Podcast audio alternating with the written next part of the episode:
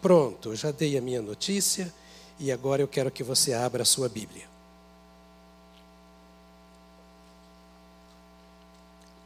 Primeiro Coríntios,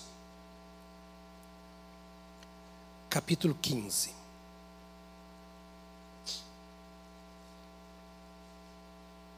Primeiro Coríntios, capítulo 15. De Bíblia aberta, eu queria que você fechasse os seus olhos para nós orarmos um pouquinho agora. Diga assim, Senhor, fala, fala no meu coração. Peça isso ao Senhor. Fala ao meu coração. Transforma os meus pensamentos, meus sentimentos, minhas práticas que precisam ser transformados. Senhor, ajuda-nos a pôr os nossos olhos onde eles devem estar.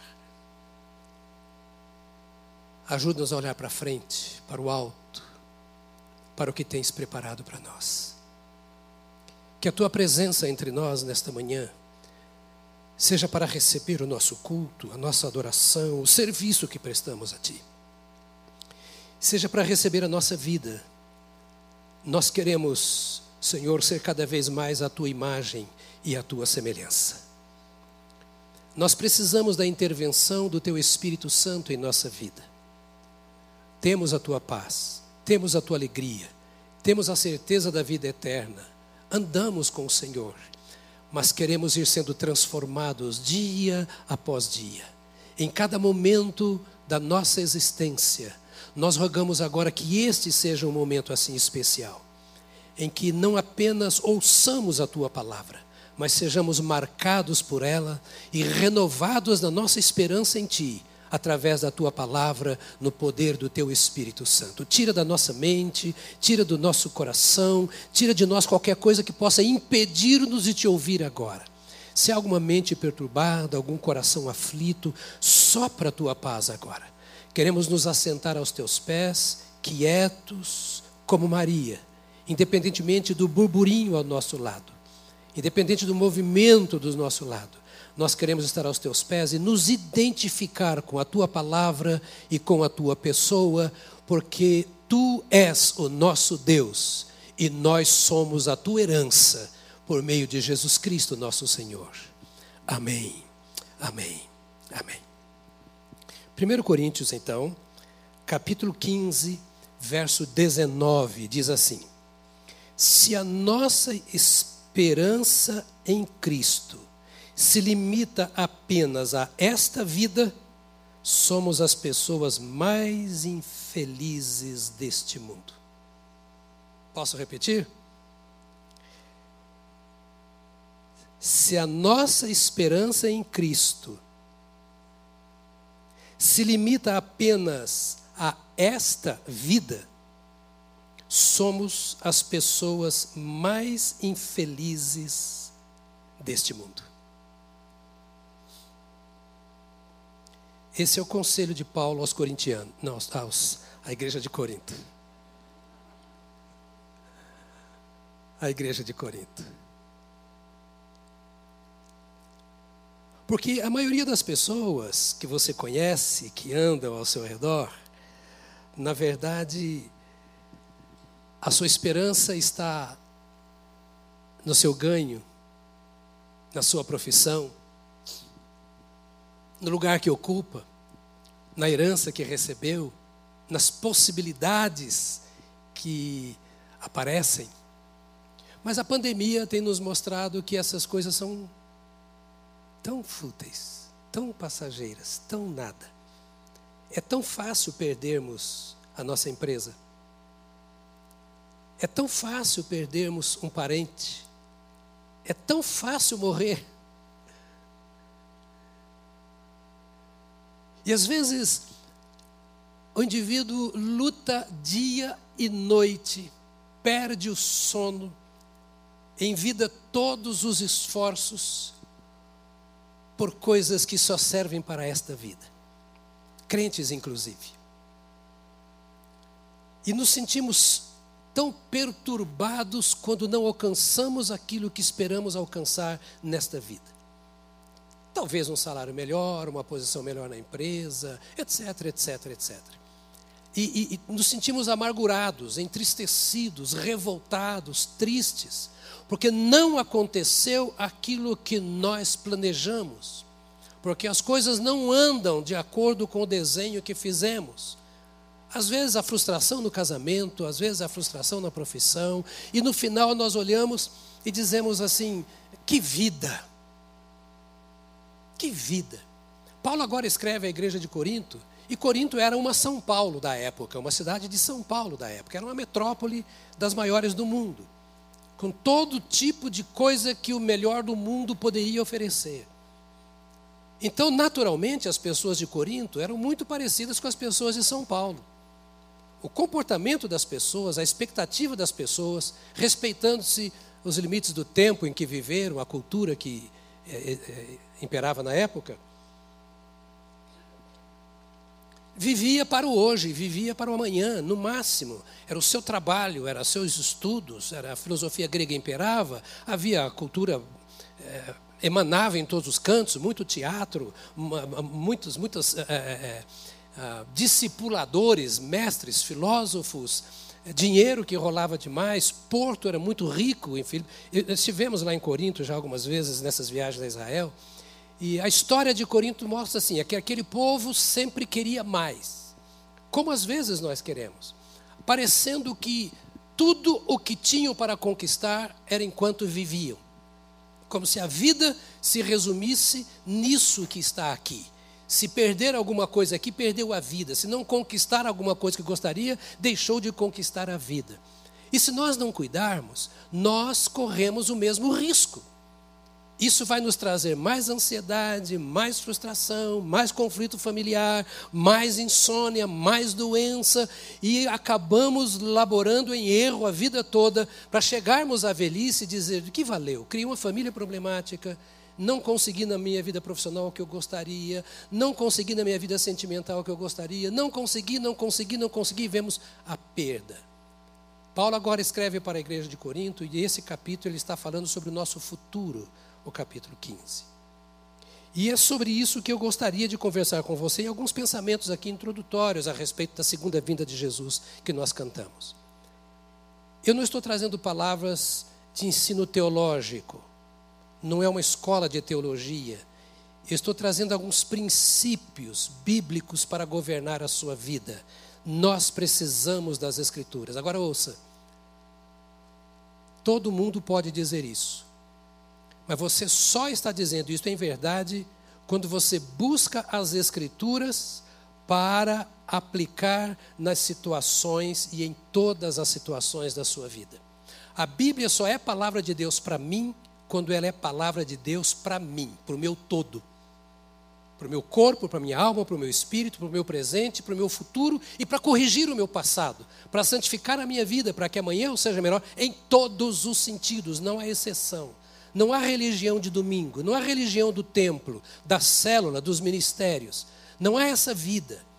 E às vezes as pessoas se perdem exatamente porque resume a pessoa de Deus ao suprimento das suas necessidades. Se Deus quiser, vai com Deus. Oh meu Deus, me ajuda. Aí eu fiz uma prece para ver se Deus faz. Porque a sua esperança não está em Deus, a sua esperança está na sua força, a sua esperança está na sua vida. Aquele que espera em Deus se entrega a Deus, é o que Paulo está dizendo. Se você acha que a vida se resume nisso que está aqui, você é a mais infeliz das pessoas. Por que Paulo está dizendo isso? Ele diz, a nossa vida vai além disso que aqui está. Vai muito além disso que aqui está. E é por isso que lá no Velho Testamento, em Jeremias, no capítulo 29, no verso 11, nós encontramos o Senhor Deus orientando o povo de Israel assim. Preste muita atenção nisso. Betinha, aqui eu tenho transformado os nossos cultos de manhã muito em escola bíblica dominical, então eu não prego sermão. Tá? Aqueles sermões que eu pregava, eu parei de pregar faz tempo. Acho que eles não resolveram muita coisa. Então eu estou tentando ver se a gente resolve de alguma maneira. Né? Então, o povo de, de Israel, Jeremias 29, é, estava lá sentindo-se desolado na Babilônia porque haviam sido deportados por causa do seu pecado. O pecado é assim: o pecado tira você dos melhores recursos da vida. O pecado tira você das melhores bênçãos que Deus tem separado e coloca você numa situação, às vezes, até de escravidão. Você é deportado da proposta de Deus para uma proposta do mundo, o que aconteceu com Israel. Por afastar-se do Senhor, agora eles estavam ali na Babilônia. E eles achavam que Deus os havia abandonado. Preste atenção. Se em algum momento você pensa que Deus te abandonou, é melhor você parar para ouvir a Deus. Você já entrou, já viu, às vezes o filho entra em casa com a cara fechada por uma bronca que tomou do pai antes de sair? Às vezes Deus está dando uma bronca, dizendo: Olha, você não está andando como deveria andar. Eu te chamei para algo melhor e você está trocando o bom por o meu, que é o meu bom, por aquilo que é o seu bom. E não é bom para você aquilo que você. Então eles foram levados escravos, deportados para a Babilônia. E o Senhor diz assim: Eu é que sei que pensamentos tenho a respeito de vocês, diz o Senhor. Verso 11 do capítulo 29. São pensamentos de paz e não de mal, para dar-lhes um futuro e uma esperança. Jeremias 29, 11. Eu é que sei que pensamentos tenho a respeito de vós. Ou seja, por que vocês não param para tentar entender o que eu penso a respeito de vocês? Porque se vocês pararem para pensar o que eu penso de vocês, vocês verão que eu estou preparando um futuro e uma esperança inimaginável. Você se sente escravizado, oprimido por este mundo e por tudo. Por que, que você não tira os olhos? É a palavra de, de, de Deus através de Jeremias a Israel. Por que, que você não tira os olhos deste mundo? Por que, que você só me busca na hora que você está aflito? Ou na hora que você se lembra que você é um religioso, entre aspas, aqui é um evangélico, é um cristão. Por que, que você não para para pensar assim? O que Deus está pensando a meu respeito? Qual é o plano que Deus tem para mim? Se Deus existe, se Ele é o Criador dos céus e da terra, se Ele é capaz de não só ter criado, mas de sustentar isso tudo em glória, Ele não seria capaz de me dar aquilo que Ele planejou para mim quando me fez nascer? Porque você nasceu para a maior bênção que você pode imaginar. Você nasceu para vencer. Você nasceu para vencer. Você nasceu para vencer. A Bíblia diz: e essa é a vitória que vence o mundo, a nossa fé, ou a vossa fé. Ou seja, creiam que Deus tem planejado o melhor. E ele diz aqui: Eu sei que pensamento tem a respeito de vocês. Por que vocês não param para pensar o que eu estou pensando? Para discernir o que eu estou pensando? Para entender o que eu quero de vocês? É, é, são pensamentos introdutórios e ele tem a ver com, com a nossa, a nosso assunto de escatologia. Coloquei aqui também que Jesus, o Deus homem, revelou o plano divino que ele veio realizar. Está claro qual é o plano de Deus para a nossa vida. Quando a Bíblia diz que Jesus é a luz do mundo, e pode pensar no Apocalipse, a gente vai chegar no Apocalipse, mas antes de lá nós temos que ter uma base.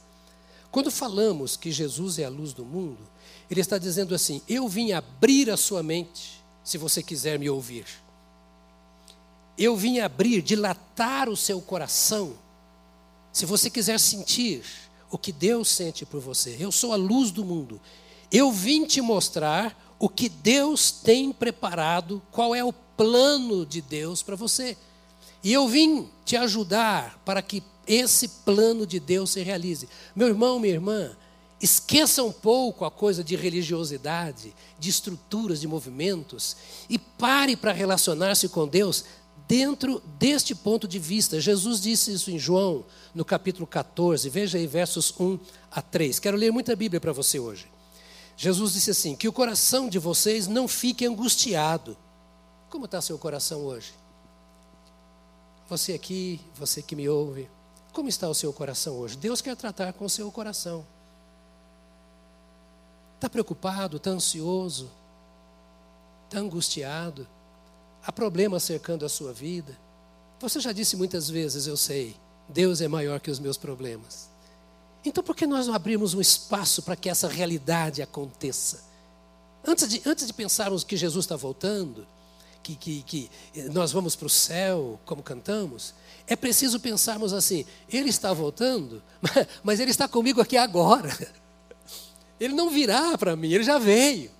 Ele já fez o que precisava fazer. E fez pelo meu coração, coração atribulado. Atribulado porque a gente não entende muitas vezes. O Senhor não está nos condenando. Ele não está dizendo que ah, você está em pecado porque está triste, preocupado. Não é isso que ele está dizendo. Ele está dizendo: olha, se você quiser, eu posso resolver o problema. Eu posso dar paz ao seu coração para que você caminhe. Então não se turbe. Ou seja, que o coração de vocês não fique angustiado. Vocês creem em Deus? Creem? Vocês creem em Deus? Aí ele diz aqui: olha, creiam também em mim. Na casa de meu pai há muitas moradas. Se não fosse assim, eu já lhes teria dito, pois vou preparar um lugar para vocês. Esse é o meu plano, Jesus estava dizendo para os apóstolos. Você está com o coração atribulado na terra, isso vai passar. As coisas estão pressionando você para baixo, isso vai passar. Ele está dizendo assim: olha, pensem bem, vocês vão enfrentar problemas, perseguições, tribulações e morte. Mas eu vou preparar-vos lugar. Eu estou indo à frente. Vim dar a minha vida, perdoar os seus pecados, para garantir a você um lugar na eternidade. E quando eu for e preparar um lugar, voltarei e os receberei para mim mesmo, para que onde eu estou, vocês estejam também. Olha que plano extraordinário. A pandemia tem deixado tantos, tantos, tantos abatidos ao ponto de estar rastejando, com medo. Meu irmão, o pior que pode acontecer é eu morrer, você morrer. Pior? Ninguém está pedindo a morte. Mas você acha que o céu é pior do que a terra? Hã? Você acha que viver no lugar onde o pecado não entra é pior do que viver num lugar onde o pecado domina? Ah, pastor, mas eu me casei ainda, problema seu. Eu já. Você também, né? Jesus está dizendo aos, aos, discípulos, e isso aqui, eu queria dizer para vocês, pensamentos iniciais, é para dizer assim: Jesus Cristo já veio, ele virá, mas ele já veio e está aqui. Ele está dizendo: Eu estou aqui para tirar isso do coração, esse peso do coração de vocês. Ele diz: Eu vou, eu vou preparar um lugar para vocês, e quando tudo estiver preparado, eu voltarei e eu vou levar vocês para mim mesmo, porque eu quero que vocês estejam onde eu estou. Aqui o mundo jaz no maligno, por isso as pressões. A Bíblia diz: o mundo jaz no maligno. Então nós temos um tentador, nós temos alguém que fica tentando destruir a nossa vida. E isso enquanto nós tivermos o fôlego de vida, em todos os sentidos. Jesus falou: Isso vai passar. Diga para você: vai passar. Vai passar, querido. A tempestade vai passar, a pandemia vai passar, a doença vai passar, tudo e a vida na terra vai passar. Mas Jesus falou assim: atende bom ânimo, porque vocês andam comigo, e se vocês estão comigo, quando eu voltar, vou levar vocês para que estejam comigo. Quando Jesus ora no capítulo 17, eu quero que você leia João 17, verso 24. Ele ora declarando ao Pai o compromisso que ele Jesus tinha com os discípulos que o Pai tinha dado. João, capítulo 17, verso 24. Pai, a minha vontade é que onde eu estou, também estejam comigo os que me deste, para que vejam a minha glória que me conferiste, porque tu me amaste antes da fundação do mundo. Aleluia. O que Jesus está dizendo aqui? Ele diz assim: Pai, tu me deste uma obra para fazer. João 17, nós denominamos de a oração sacerdotal de Jesus. Ou seja, quando Jesus toma o lugar do sacerdote, se apresenta ao Pai, colocando o seu povo na presença do Pai. E, e ele diz ao Pai assim: Olha, Tu tens um plano para este povo. Diga, Deus tem um plano para mim. Não só assim rezando, que eu mandei você falar, mas diga para si, para sua alma, Deus tem um plano para mim. Deus não te criou no mundo e te soltou aqui à toa. Você não é órfão. Jesus disse: Eu não vos deixarei órfãos. Vocês têm pai. Eu sou o caminho para esta relação, esse relacionamento com o Pai. Eu vim para dizer para vocês como é que você vive na casa do Pai, em comunhão com o Pai. Ninguém pode fazer isto a não ser Jesus. E agora aqui ele está orando dizendo assim: Pai, eu vim cumprir o teu plano. Temos um acordo. Deixa eu traduzir isso na linguagem bem simples. É o que Jesus está falando. Há um acordo entre o Senhor e mim. O Senhor disse para eu vir, salvar pecadores, gerar filhos para o Senhor. E aqui estão estes, que têm andado comigo três anos, três anos e meio. Eles ouviram aquilo que eu disse, que o Senhor disse para eu fazer. E eles aceitaram que eu fizesse na vida deles aquilo que o Senhor quer que eu faça. Eles creram em mim, ouviram a minha palavra, obedeceram a minha palavra, eles estão me seguindo. É isto que é religião. Fora disso, é qualquer outra coisa. Religião, no latim, religare. É, é religar, é ligar o homem. A... Pai, esses homens estão ligados ao Senhor por meu intermédio. O resto é falsidade. Sem Deus não há religião. Sem Deus não há vida. Agora vocês creram em mim. Então, é, é, este, é, é, eu estou aqui eu, querendo que onde eu estou, os que me deste estejam também comigo, para que vejam o quê? A minha glória, a minha glória que me conferiste, porque me amaste antes da fundação do mundo. A glória que está reservada para aquele que crê em Jesus, é aquela glória que existe desde antes da fundação do mundo.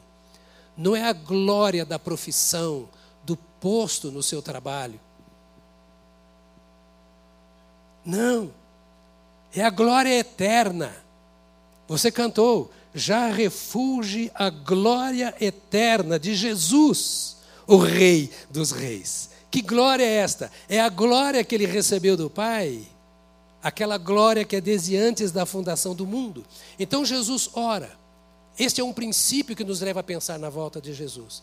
Ele diz aos seus discípulos e depois ele ora ao Pai, dizendo: Eu quero que eles estejam comigo, para que vejam a glória eterna. Eu dei a minha vida por isso.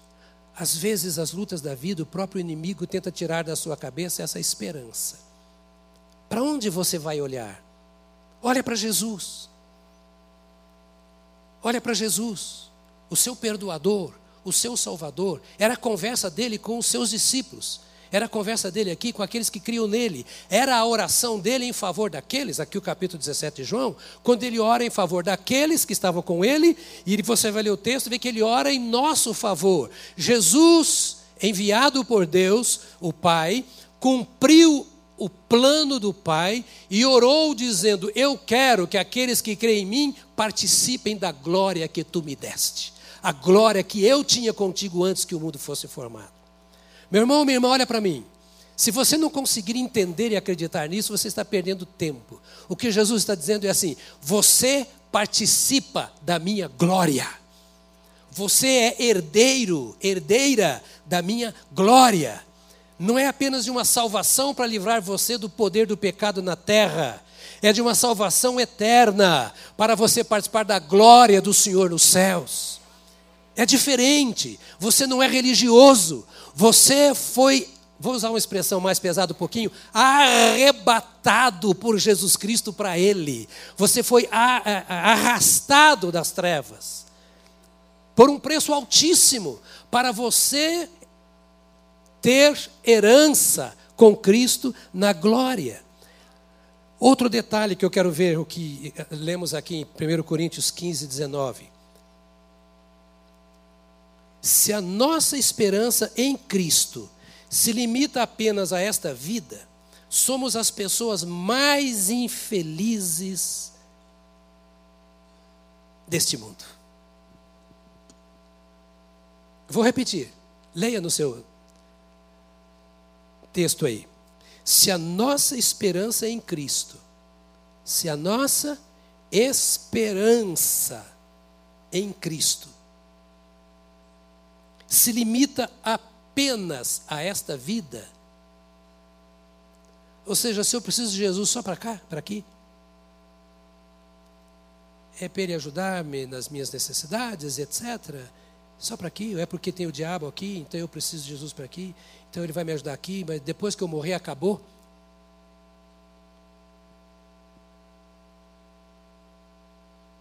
Depois que eu morrer não tem mais jeito?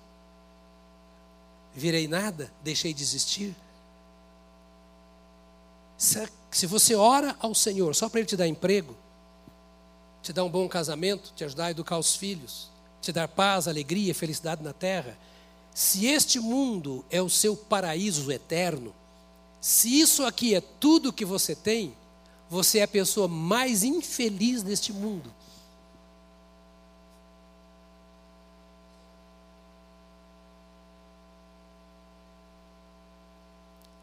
Não consigo trabalhar na minha profissão, então agora eu vou ficar revoltado. Isso aqui é passageiro, querido.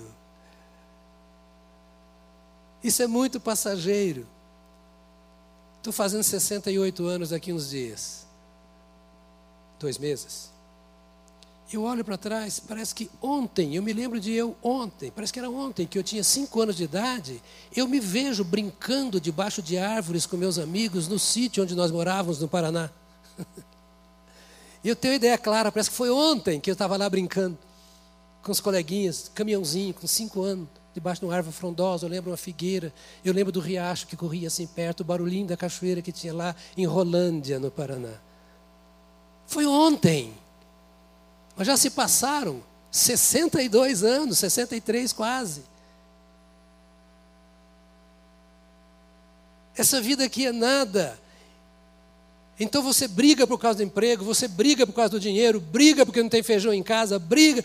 Você é a pessoa mais infeliz deste mundo porque a sua vida está resumida a pensar nisso aqui. Atropela os outros, passa por cima para progredir, mente, engana, faz o que o diabo gosta, embora pertencendo a Jesus, e vai para casa e se arrepende, e chora e vai orar, não consegue mais orar também porque o coração está vazio. É a pessoa mais infeliz do mundo porque sabe que tem uma vida eterna e vive aqui como se isso aqui fosse tudo. É um conselho do Espírito Santo para nós, chamando a nossa atenção para o seguinte: olha para cima. Você tem algo que Jesus preparou para você e você não vai ficar aqui. Você não vai ficar aqui, isso aqui vai passar. Então aproveite bem essa vida aqui. Olha para você mesmo agora, olha lá para dentro de você e fala: para de ser brigão. Talvez alguns tenham que dizer, se não aqui dentro, porque aqui só tem anjo, mas lá fora, os que estão vendo pela internet, talvez tenham que dizer assim: não vou falar. Eles não estão aqui, eu não posso falar para eles na ausência deles assim, né? Não fica legal. Não fica legal.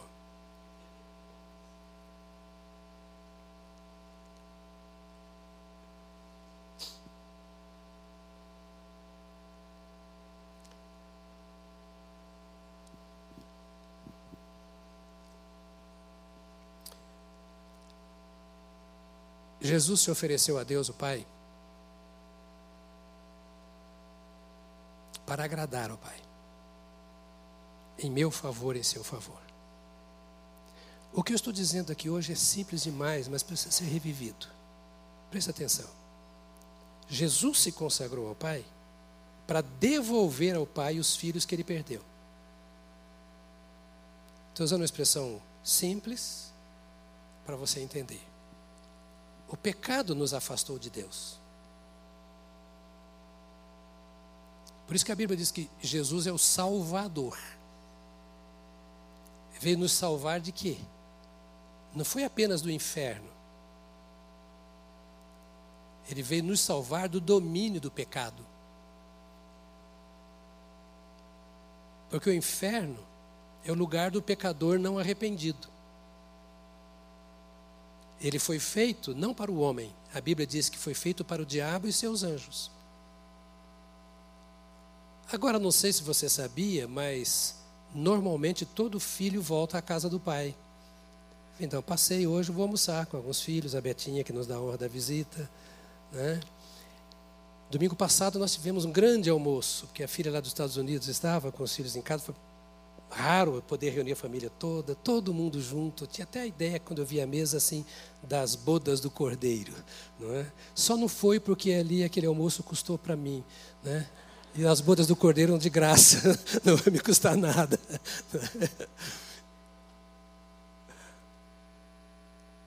Por que, que eu falei isso? Não posso abrir lá, tá vendo? Quando eu abro um parênteses aqui, eu, dou, eu culpo a Covid. Que de... Oi? Ah, o filho sempre volta à casa do pai.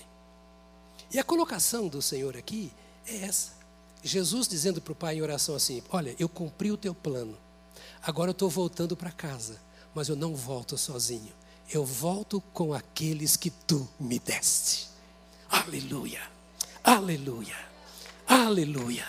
É o mesmo caminho. Eles me ouviram, eles me ouviram. Eles sabem que são fracos. Eles sabem que são pecadores. Eles sabem que não conseguem viver sozinhos. E ouviram a minha mensagem e entraram no caminho, dizendo: Senhor, é isso que eu quero, mas sozinho eu não consigo. Abriste o caminho, vais à minha frente e eu vou te seguindo. Aqueles que tu me deste. Quem são os que tu me deste? Aqueles que ouvem a minha voz, disse o Senhor Jesus. A voz do Senhor ecoa onde nós estamos, dormindo, acordado, pelos sonhos, até pelos problemas o Senhor fala conosco. Porque às vezes, sem problema, nós esquecemos que temos que orar, nós esquecemos que temos que buscar o Senhor. E o Senhor permite que essas coisas venham para que nós caminhemos sendo santificados até a hora em que Ele nos levar seja pela morte, seja pelo arrebatamento, mas Ele está preparando a nossa vida.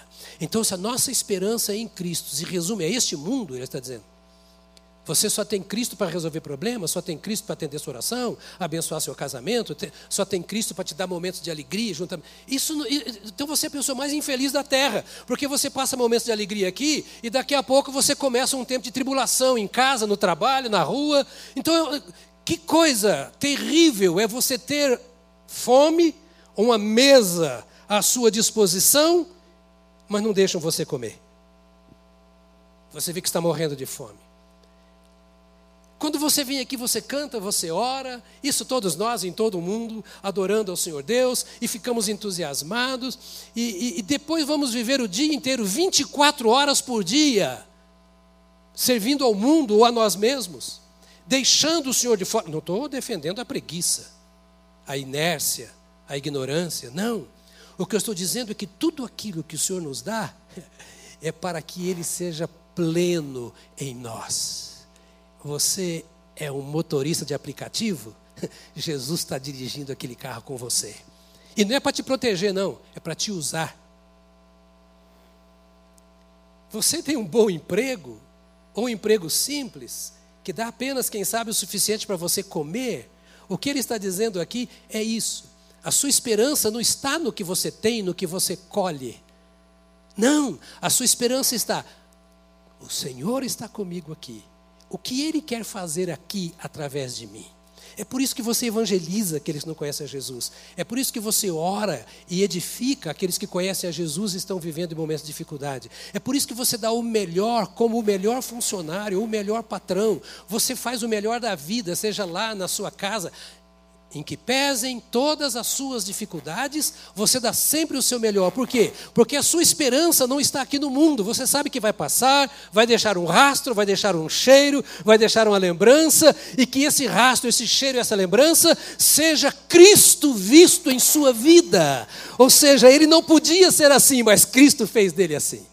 Ele não tinha condição alguma de fazer estas coisas, mas Jesus fez através dele. Por quê? Porque a esperança dele está na eternidade. Se você é inteligente, você vai semear para a eternidade, vivendo com esse Senhor eterno aqui. Outro pensamento que eu quero deixar com você. Ah, a Bíblia diz que Jesus veio para buscar e salvar o perdido. Amém?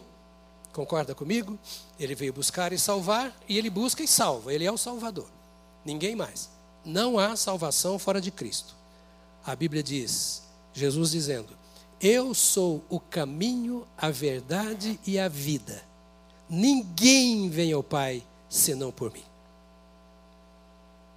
Não sei se você sabia, mas eu e você estamos incluídos nesse ninguém.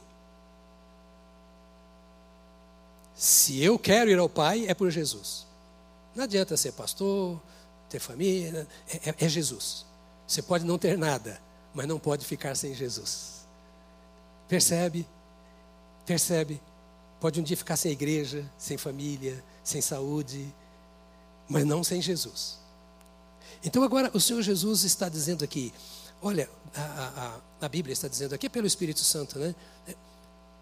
Qual é essa, essa revelação do Espírito Santo para o nosso coração aqui? Só tem dois jeitos de você ir para o céu. Tá? Primeiro, recebendo a Jesus. Segundo, pela morte ou pelo arrebatamento. Você recebe a Jesus e vai morrer. De máscara, um pouco à distância. Por favor, olhe para essa pessoa do seu lado e diga para ela assim: você vai morrer. É, é ele não sabia, ela também não sabia. Porque há tempos na vida que parece que eu penso que as pessoas pensam que não vão morrer, que não vão prestar contas. Agem de tal forma como se fossem os senhores da vida e da vida eterna. Faz o que dá na cabeça, ou até nem tem nada na cabeça.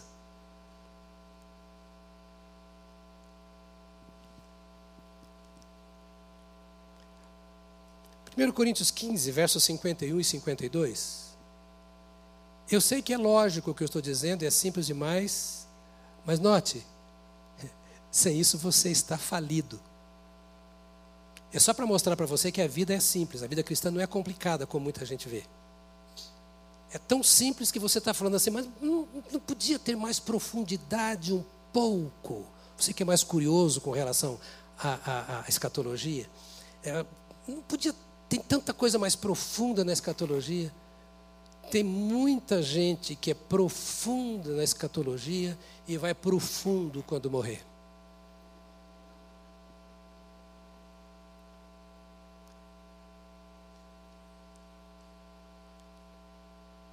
Caminho de Deus é fácil.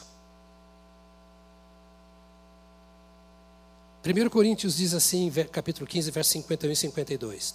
Eis que vou lhes revelar um mistério. Tem gente procurando cartomante, horóscopo, procurando mistério. Quer mistério? Tem aqui na Bíblia também. Nem todos dormiremos, mas todos seremos transformados. Num momento, num abrir e fechar de olhos, ao ressoar a última trombeta. A trombeta soará, os mortos ressuscitarão incorruptíveis e nós seremos transformados. Então ele diz: nem todos dormiremos. É uma maneira suave de dizer: nem todos morreremos que ele está dizendo é crente não morre. O salvo em Cristo, não, quando eu falo crente, não estou falando o, o evangélico. Estou falando aquele que recebeu o Senhor Jesus como Salvador. Esse não morre, ele dorme. Ou seja, ele fecha os olhos aqui para abrir lá. Eu me lembro uma vez, eu estava indo para visitar a nossa igreja filha lá em Oxford. compramos a passagem de avião. A hora que eu estava indo, o cunhado da Iva, nossa Iva aqui, é piloto da TAM. Eu estava indo pela TAM. Então, no caminho, alguém falou para ele e tal. Ô, Jonas, você está tá indo para Londres? É. Que hora que você vai? Vou estar hora, já estou indo para o. Ah, está indo para o aeroporto? É, espera um pouquinho aí. Ele ligou, ah, o, o, o comandante desse voo é meu amigo. Além de colega, é meu amigo. Eu já falei com ele, ele vai colocar você lá na primeira classe. Yes! Cara que viveu remando canoa na Amazônia, agora viajando em primeira classe. Poxa, lá vou eu. Então você só chega lá e tal, seja dos últimos a entrar para dar tempo da moça. Ela vai colocar você lá na, na sua poltrona, normal, um lugar lá embaixo. É, põe a casa em ordem. Quando tivermos a certa altura, ela vai te chamar, você sobe. E eh, você sobe, você, você vai lá para a primeira classe. Legal. Para variar, eu estava muito cansado. Eu vivo de farol baixo. E eu estava, tinha tido uma semana. Vocês dão trabalho, vocês não sabem quanto. Né? Então, sentei, cheguei, me identifiquei com a moça. Ah, estava tá, esperando e tal. Senta aqui, a chefe de, de, de, cabine, senta aqui e tal. A hora que a gente pegar a velocidade de cruzeiro, etc., eu te chamo. Tá bom, sentei. Bom, como eu ia subir, eu nem abaixei o encosto. Eu fiquei ali, sentei. Acordei oito horas depois. E ela disse assim: Meu amigo, eu te chamei, a fulano te chamou, nós tocamos, você não acordou. Quer ir lá para a primeira? Eu falei, agora, oito horas, daqui três horas estou em Londres. Tem muito crente que só vai acordar na última hora.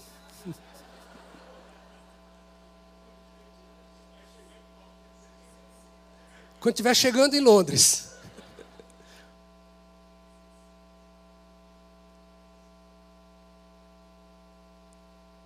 É sério. É sério. Então diz: nem todos dormiremos, mas todos nós que cremos, ele está falando para uma igreja, para um povo que crê em Jesus, todos seremos transformados num momento, num abrir e fechar de olhos, ao ressoar da última trombeta. A trombeta soará, os mortos ressuscitarão não podres não cheirando mal, incorruptíveis é a expressão que meus pais foram sepultados, meu pai há 18 anos, um pouco mais, não sei, minha mãe uns 10 anos, um pouco mais.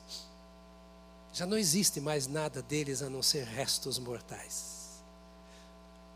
Mas quando a trombeta soar, benditos ossos mortais. Paulo está dizendo: não tenha medo de morrer. Você não precisa ter medo da morte se você entregou sua vida a Jesus. Você não precisa querer morrer, mas não precisa ter medo da morte. Não precisa, não. Não deve, não pode.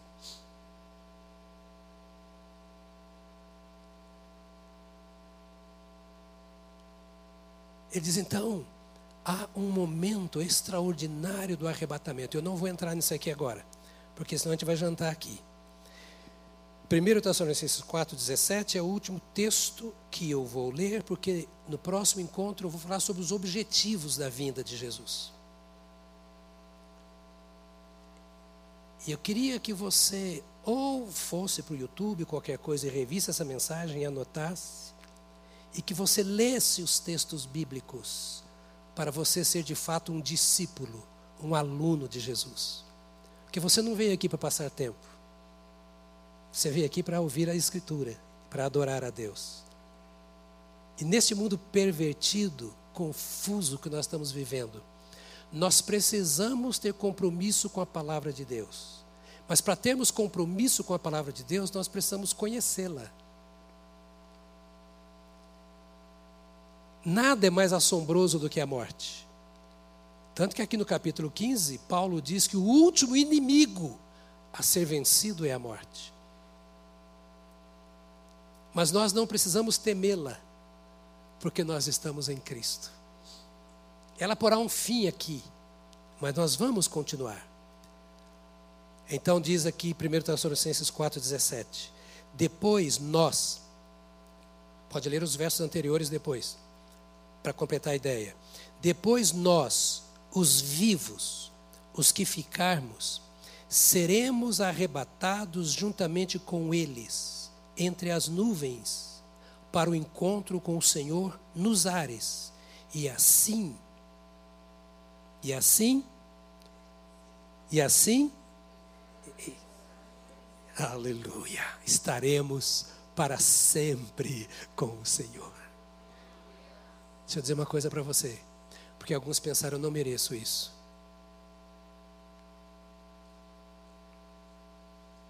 Sabe? E não mesmo. Por isso que é pela graça a salvação. A salvação não é porque você pecou pouco. Não é porque você está andando no caminho direitinho. Não é porque você só faz o bem, não faz mal para ninguém. Porque você cumpre os deveres religiosos. Porque você ama as pessoas porque você ajuda, faz caridade. Salvação não é para isso. A salvação só vem por meio de Jesus, que é aquele com quem você vai estar para sempre se o receber. Se essas coisas que são citadas e feitas salvassem,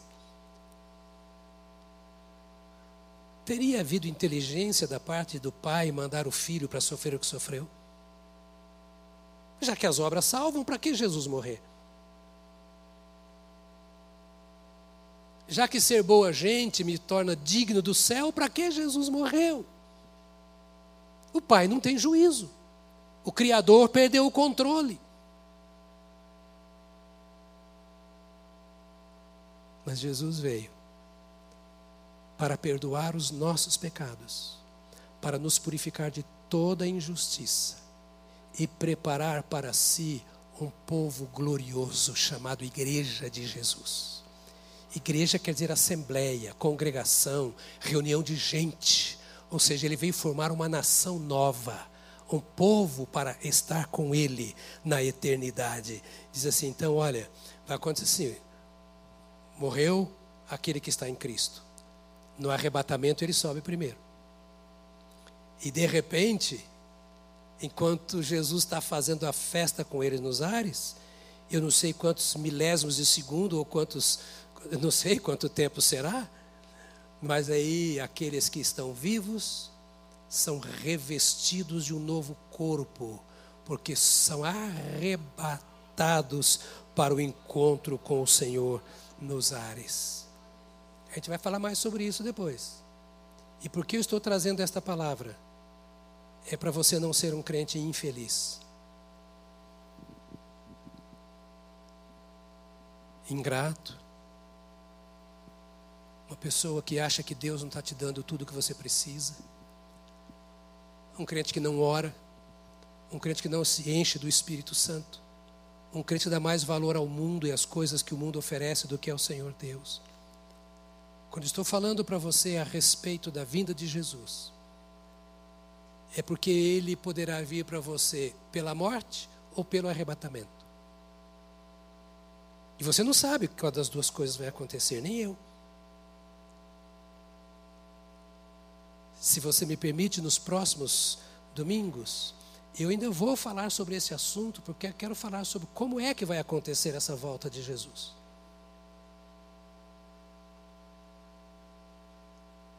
Porque o meu objetivo aqui é ensinar nessa, nessa série.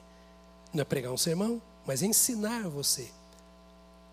Para que você saiba quem você é.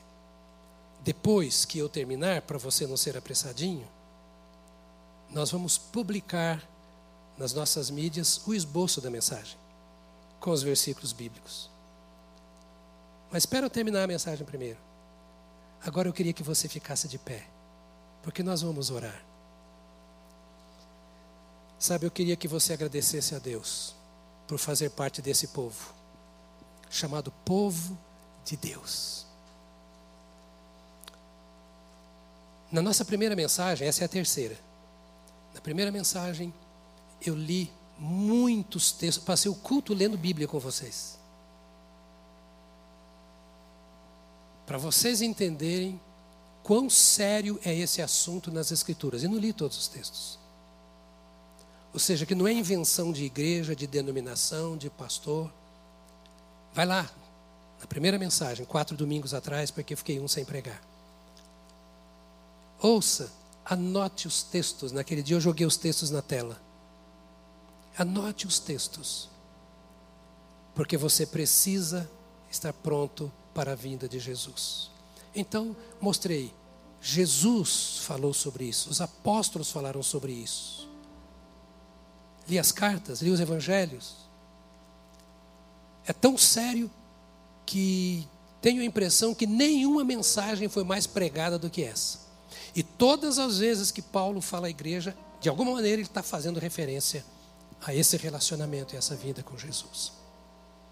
Isso porque eu e você precisamos pensar. Se nós não dominamos isso teologicamente, nós precisamos pelo menos ter uma certeza.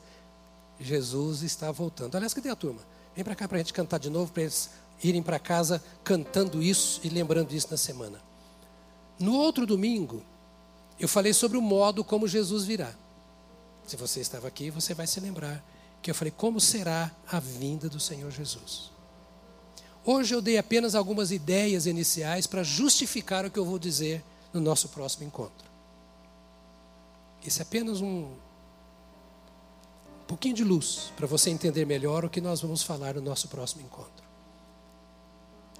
Eu vou orar com você e depois nós vamos cantar. Pode ser? A gente vai passar, falta um minuto para a hora certa dos batistas encerrarem. Mas como nós somos batistas defeituosos, a gente passa um pouquinho da hora. Somos batistas desviados, assim, mais ou menos, né? Tem hora que, né? Então a gente passa um pouquinho da hora.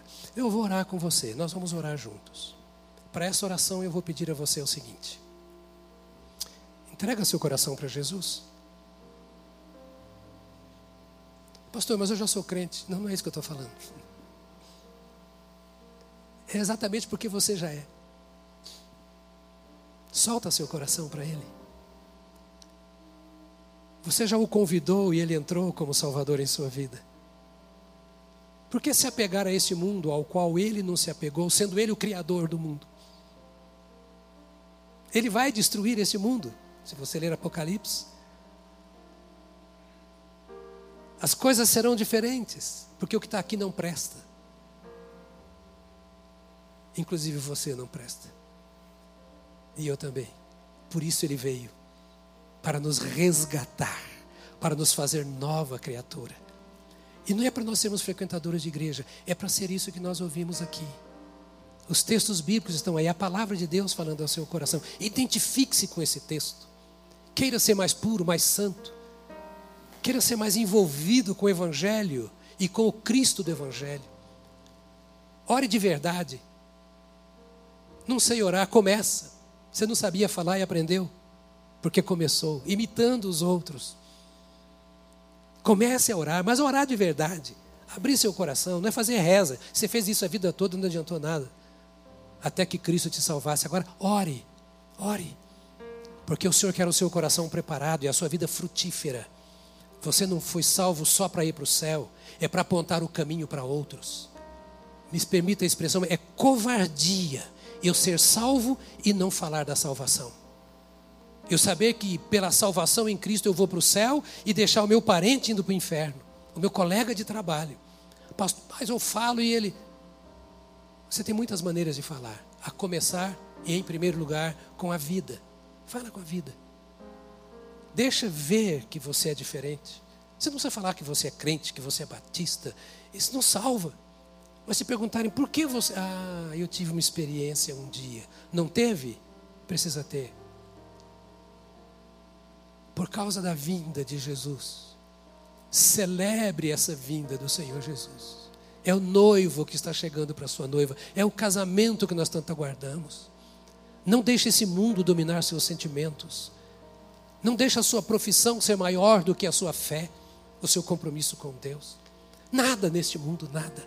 Seja totalmente do Senhor assim como Ele é totalmente seu. Descubra o Deus que você tem. Ele está aberto. Buscar-me-eis e me achareis quando me buscardes de todo o vosso coração. Deus te ama tanto, te ama tanto, te ama tanto, que jamais te rejeitará, Mas, pastor, eu não estou bem, eu estou em pecado, eu errei. Pois é, é isso mesmo que você tem que dizer para ele. É dizer para ele, não para mim nem para si. Porque falar para si mesmo e para mim não resolve. Mas diga para ele, Senhor, eu estou ruim, eu estou mal, eu estou podre. Se é assim, diga a ele, diga, mas eu creio que tu me restauras, tu és o meu salvador em todos os sentidos. Salvas a minha mente, salvas o meu coração. Salva... Eu quero, eu quero estar pronto. Pronto para te servir onde quer que eu esteja. Até que tu venhas. Porque eu vou participar do arrebatamento da igreja. Domingo que vem, eu vou falar sobre como Deus trata com os nossos pecados. Porque tem muito crente que está com medo de não ser arrebatado porque pecou sendo crente. Será que crente que peca vai participar do arrebatamento? Eu tenho uma notícia interessante para você no próximo domingo que você vai vibrar com a salvação de Deus em Cristo Jesus. Então nós vamos orar agora. Feche os seus olhos. Eu queria que você agradecesse a Deus, mas você pode falar em voz alta se quiser. Agradecer a Deus pelo que Ele fez na sua vida pela esperança, pela fé, pela obra de Jesus Cristo no Calvário, pela esperança que nós temos, que não se limita a este mundo, a esperança na eternidade. Agradeça ao Senhor porque Ele te ama, te ama tanto, que te compreende, que está pronto a restaurar, a curar, a perdoar, a fazer a obra que só Ele pode. Ele não te rejeita. Ele não te rejeita. Se você virar as costas para Ele, Ele está perto de você. Ele não poderá fazer nada enquanto você não olhar para Ele. Mas se você olhar, a Bíblia diz: olhai para Ele e sereis salvos, vós, todos os limites de Israel. Olhe para o Senhor e diga: Eu te agradeço, porque tu deste a vida por mim eu te louvo, porque tu és meu, meu Deus, meu Salvador, meu Senhor, meu Redentor, meu Perdoador. Tu és a fonte da minha vida, tu és a minha esperança, tu és o bálsamo para o meu coração, tu és a minha alegria, Senhor Jesus. Tu és tudo que eu tenho e, sobretudo, tu és o meu amigo que anda comigo de mãos dadas e não me vira as costas apesar das minhas fraquezas, dos meus defeitos e de eu não me conhecer. Tu me conheces. Bendito seja o teu nome, Senhor Jesus, pela obra do Calvário, que vale para todos e para tudo. Bendito seja o Senhor pelo sangue derramado em benefício dos que creem no Senhor. E nesta manhã nós nos rendemos diante de Ti, à sombra da Tua graça. Te louvamos pela misericórdia que tens de nós pelo perdão dos nossos pecados, pela salvação que recebemos pelo Calvário. Bendito seja o Senhor pelo teu sangue que continua vivo na presença do Pai. E a tua palavra diz que o teu sangue nos purifica de todo pecado. Tu, à direita do Pai, intercedes por nós. E eu oro agora te pedindo ao Senhor que esta obra intercessória traga um resultado novo para cada um desses que nos ouve nesta manhã. Toca o coração dos filhos e das filhas do Senhor. Renova a fé, renova a esperança, renova a confiança no Senhor e na palavra do Senhor. Que esta igreja nesta semana tenha novos ares, o sopro do teu espírito que cada irmão e cada irmã tenha uma esperança renovada e um desejo mais profundo, nosso Deus, de viver para o Senhor, de ser do Senhor e para o louvor da tua glória. Obrigado pela esperança da glória. Obrigado porque a nossa esperança não está neste mundo, nas coisas daqui. E obrigado porque sempre há uma nova chance para renovarmos a nossa vida na esperança no amor e na fé em Cristo Jesus, nosso Senhor. Seja sobre este povo, ó Deus bendito, a tua graça multiplicada. E nesta semana, que teu Espírito continue falando ao coração da tua igreja. E nisto, nós seremos abençoados, seremos uma bênção e tu serás glorificado através da tua igreja, em nome de Jesus. Amém. Amém. Aleluia. Aleluia.